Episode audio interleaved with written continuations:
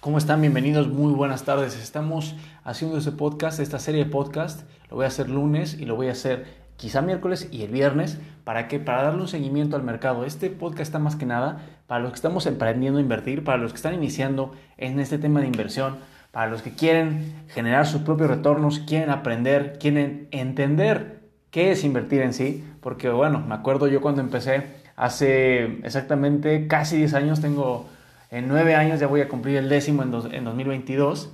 Eh, ¿qué, qué, qué, pasaba en ese tema? La verdad es que no entendía nada, aunque creía que lo entendía, no entendía nada. Eso tiene que ver con un estado, que es el estado de la inocencia, que te crees competente, pero más que nada eres totalmente inocente ante la realidad. Te crees competente, en mi caso, porque venía del tema, así que preplaneado, eh, muy, todo muy en la línea de, de cómo se deben de hacer las cosas supuestamente dentro de tu entorno que es el tema escolar, ¿no? Salí con universidad, licenciado, no sé qué tanto. Eh, y yo no creía tanto en eso, la verdad, pero, o sea, tanto en el de licenciado, eh, doctor, ingeniero, ¿no? no tanto en esa parte. Pero sí, pues piensas que, bueno, pasé por la etapa ya formal, el mercado es mío, ¿no? y el mercado es mío, pero más bien el mercado que yo imaginaba, porque ahorita los que estamos aprendiendo, los que están iniciando, tienen que saber que se tienen que combinar varias cosas en el mercado. Por eso es tan complicado el tema de mercado. No es que sea difícil como tal. Difícil, ahora sí que difícil, eh, aprender a programar inteligencia artificial, que es algo súper complejo y obviamente tiene que tener lo técnico, tiene que tener lo el tema disciplina, pero también, y de hecho está muy interesante, así que eh, contradiciéndome un poco, también en inteligencia artificial tiene que ver mucho el tema de lo que está afuera, de lo, convencional, digamos. Yo también he seguido aprendiendo en esa rama específicamente de inteligencia artificial. Ahora, volviendo a nuestro tema, en el tema de inversión. El tema de inversión es muy complejo porque tiene aristas distintas y quizá hasta contradictorias. Y que parece que, oye, me parece que es por acá y luego es por allá, pero realmente es porque es un ente vivo y es un ente que se mueve. Quizá este podcast parezca un poco fuera de lo común. La verdad es que no he escuchado otros podcasts de inversión como tal, pero sí he visto algo de, información en medios y normalmente todos se van, y no todos, pero la mayoría se van por tema números, tema porcentajes, que claro, esa es una parte. Es el tema de la guía, es el tema de tener algo muy bien estructurado y tener muy bien la visión en ciertos puntos. Eso sí, sin lugar a dudas. Pero hay otra parte que es ver la big picture, es ver las relaciones que hay, la situación actual, las posibles oportunidades que se desarrollan en una situación actual, el pasado, el presente, el futuro y el pronóstico de cómo pueden reaccionar ciertas variables ante eventos. Es una parte mucho más compleja. Claro, con números se puede hacer un tema de medición, y de probabilidades, que eso es un punto muy importante. Pero si ven, ahí está un poco mezclado, ahí se mezcla esto. Y el último punto, que es el más importante, al menos yo así lo identifico, y eso es una opinión, es el tema mental. Y al menos yo lo veo en todas las actividades humanas. El tema mental es el tema primordial, es el tema más importante. El tema mental es el que hace la diferencia en absolutamente todo y no es decepción, inversión. Entonces son tres partes muy importantes. La numérica, la mental, que es, a mí se me hace gigantesca, y la big picture, que yo lo vería como entender las relaciones sociales, económicas del inconsciente colectivo y aplicarlas a buenas decisiones de inversión. Sí, puede sonar súper esto de brujería o alquimia o algo así, pero es una realidad que inversión es multifactorial y es, se mueve y, es, y vive en, el, en la realidad que es algo aún más complejo. No se basa en leyes específicas de la física, en leyes de gravedad, por ejemplo, sino se basa muchas veces en temas también sociales y económicos que se van desarrollando y que muchas veces no comprendemos del todo y tenemos que tener ese estado mental para poder tomar decisiones importantes. Entonces, este podcast ahorita es para eso, dar esa introducción, dar esa, ese primer paso para empezar a comprender ese tema de inversión. Ahora, para empezar en todo esto, tenemos, ahorita estamos a 29 de noviembre, ¿y qué está pasando en los mercados? ¿Qué está pasando? ¿Qué información hay? ¿Qué es lo que está ocurriendo? Los eventos más importantes, y eso es una cosa que al menos de aquí a los siguientes dos años, va a seguir siendo lo más importante. Lo más importante sigue siendo dos factores. Los bancos centrales y la contingencia sanitaria. Esos son los dos factores que ahorita importan mucho. La contingencia poco a poco ha ido perdiendo esa importancia, no por el tema, no habla por el tema de vidas y el tema de salud, sino está hablando del tema mercado. Porque los mercados eso tienen mucho, el mercado se adapta. Y si primero fue el primero en reaccionar con, mucho miedo y porque no entendía y porque no tenía información, también es el primero en adaptarse. Se adapta de inmediato el mercado. Ya que tiene la información, se adapta y business as usual. Entonces, esas son las dos grandes variables que ahorita hay que tener mucha atención. Del lado del Banco Central, ¿qué pasó? Lo que pasó es que Jerome Powell tuvo una, así que se volvió a renovar su mandato, Biden le dio la oportunidad de nuevo y se renovó Jerome Powell, que venía, él era un candidato, digamos, que primero pusieron los republicanos en la era Trump y ahora se vuelve, se vuelve a a, renovar, digamos. Recordemos que Jerome Powell antes de él estuvo Janet Yellen y aquí alguna acotación mini, o sea, muy pequeña, con el tema de, de Banxico, con la futura gobernadora, porque es algo muy interesante.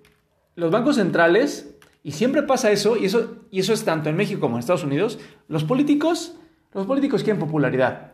Y eso como nosotros como inversionistas, como traders, no nos debe importar si somos del, del lado que seamos. Lo que tenemos que hacer es generar. Entonces, eso es muy importante. Entender que a los políticos les importa la popularidad nada más. Nada más les importa su popularidad. Y eso lo, lo, van a ir viendo también poco a poco. Es un factor importante. ¿Por qué lo digo?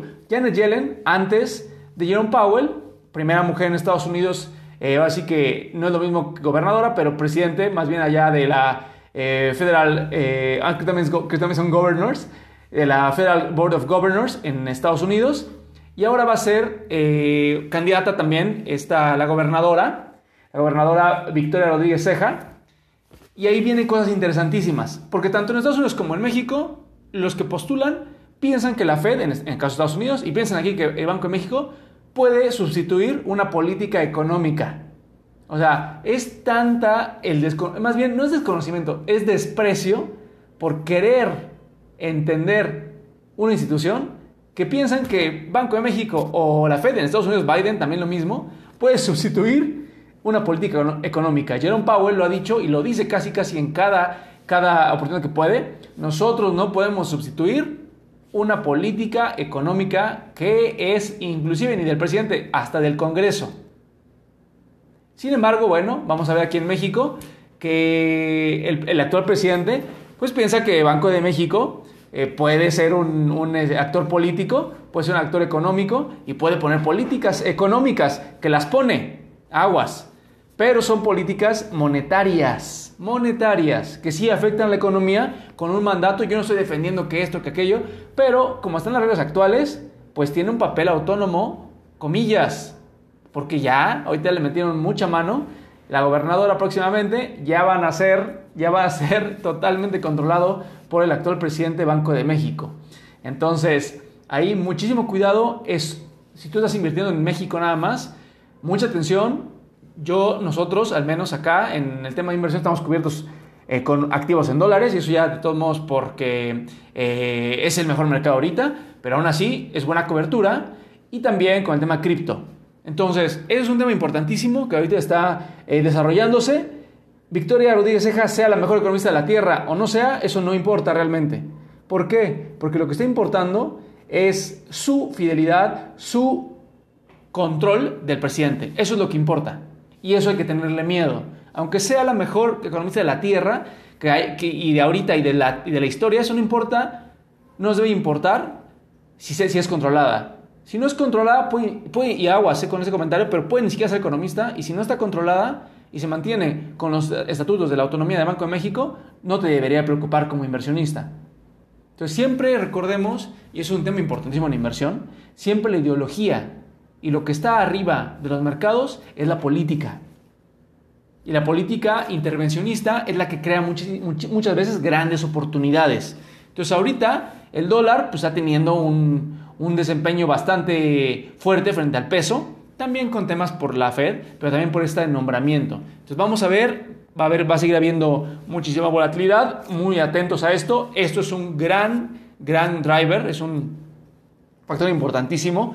Banco Central, de ahí se baja la inflación, de ahí viene el tema inflacionario, que también es un tema importantísimo ahorita en Estados Unidos y en México. Estados Unidos con menos problemas, yo así lo creo, porque la economía está creciendo, pero en México no está creciendo la economía, de hecho el, último cuarto fue los peores, y aparte tenemos inflación, esta inflación cuidado, es de las peores situaciones económicas que hay, que puede haber, según el textbook, ¿no? También según la teoría, pero sí es algo peligroso. Entonces, mucha precaución en México. En inversión, yo diría, y yo lo estoy aplicando, menor exposición en México. Si vas a agarrar algo en México, empresas premium nada más, porque por desgracia el crecimiento se ve muy magro y se ve la inflación todavía alta. Se va a controlar, se tiene que controlar, no, no es algo que em, eh, no, sepamos cómo, no sepan cómo controlar el Banco de México, ya lo, ya lo ha hecho en en ciclos pasados. Claro, viene este tema con la nueva gobernadora, entonces quién sabe, entonces aguas con eso. Bien, ahora, del otro lado, del lado de la contingencia, el mercado el viernes se despertó con el tema del Omicron, parecía un tema muy difícil, el mercado cae muy fuerte, parecía que iba a haber otra ola, todos los headlines de los, de los periódicos, eh, crisis total, ya nos vamos para abajo de nuevo, ya se acabó otra vez eh, la economía. Eh, lo que tienes que hacer es, en este caso, irte al pasado, ver cómo reaccionó el mercado en el 2020 y hacer algo muy similar. ¿Sabes qué? Agarra AAA de tecnología. Tecnología ahorita está fuera de serie. Es muy buena opción para inversión en Estados Unidos. Si no te quieres tanto riesgo, vete a AAA, vete a Apple, vete a Google, que no tienen problema con el tema de la contingencia. Y eso es una buena cobertura. Ahora, importante, se cae el mercado. Sale más información hoy bueno, desde ayer el domingo y el mercado recuperó totalmente todo lo que había caído. Pero esto qué nos dice? Esto nos dice que hay un poco de miedo, o más bien mucho, ante las valuaciones actuales de mercado. Más sin embargo, la economía de Estados Unidos está muy fuerte y va a seguir fuerte. Todo, digamos, se basa en que Estados Unidos es una máquina que se empieza a mover y es un barco que va en el, en el océano y no se va a parar de repente. Lo que tenían miedo es que se parara de repente por el tema contingencia. Eso ya ha quitado técnicamente de la mesa. Mientras la economía de Estados Unidos siga fuerte, la tecnología, al menos el tema de Nasdaq, que es donde más tenemos exposición, va a seguir con valuaciones fuertes.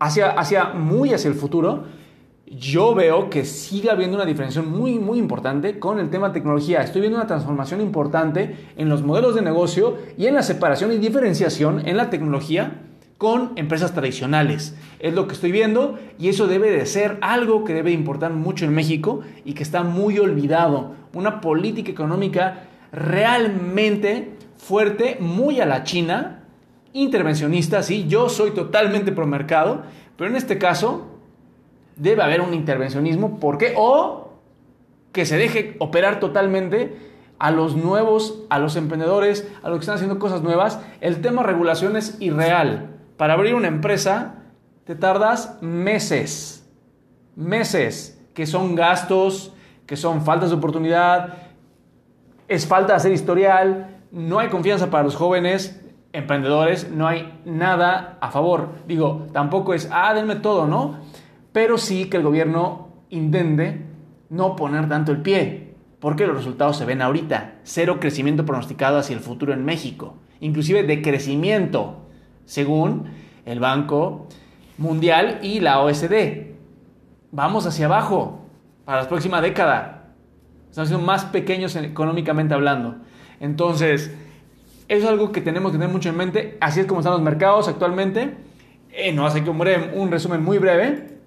Los mercados de Estados Unidos fuertes, ahorita teniendo un muy buen desempeño, recuperando totalmente la caída que hubo del viernes, que fue importante, no porque, no, porque fuera muy fuera de serie, sino por el posible cambio de valor y el posible eh, regreso a un tema contingencia, que ahorita técnicamente está desechado. por los datos que hay de síntomas muy leves. Inclusive, eh, apenas está haciendo información, inclusive puede ser que sea síntomas un poco menores a los que tiene la variante Delta. Todavía información por confirmarse, pero al parecer todo marcha en, línea de no, de, un, digamos, de un cierre forzado que se detiene, que no va a haber ese cierre, pues para no hacer aquí juego, juego de palabras.